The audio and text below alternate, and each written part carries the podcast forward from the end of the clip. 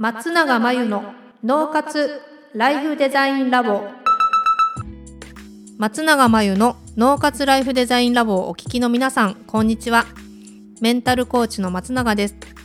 この番組では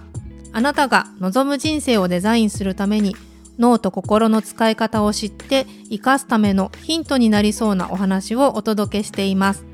週に2回月曜日と木曜日に配信中のピンポン Q&A のコーナーでは日常生活やビジネスでよくある悩みや松永が主催している内観力養成ライフデザインオンライン講座で寄せられた質問などにお答えしていきます。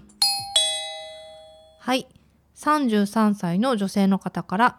今日のご質問は今フリーランスで交流会に参加して様々な方にたくさん会う機会が多いですが、えー、どうやったら信頼できる方を見極められるのでしょうか？というご質問ですね。そうですね。まず信頼できる方を見極めたいって思うのは当然なんですけれどもどうしてもですね100%完全に見極めるのは無理な部分もあるので、まあ、そこは一つ前提として覚えておいた方がいいかなと思います。っていうのも明らかに信頼できそうにないなっていう人は誰でもわかると思うんですけど本当に悪質な信頼してはいけないような人って例えば詐欺師みたいな人ってどうしてそうかっていうと信頼できそうに見えるから立ちが悪いわけですよね。そういう場合はなかなか見極めるの困難なんですけど基本的にっていうお話で言うと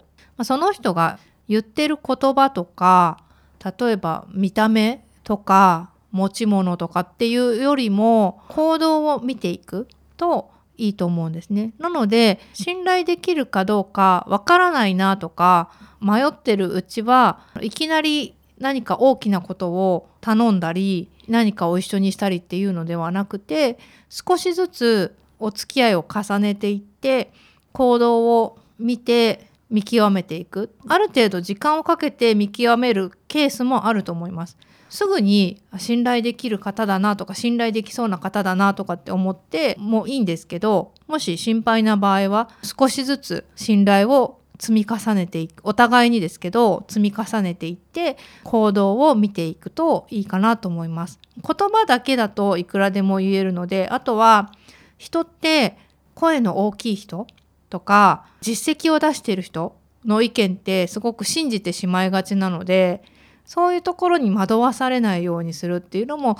一つのポイントかなと思います。ということで以上ピンポン Q&A のコーナーでした。脳活ライフデザインラボ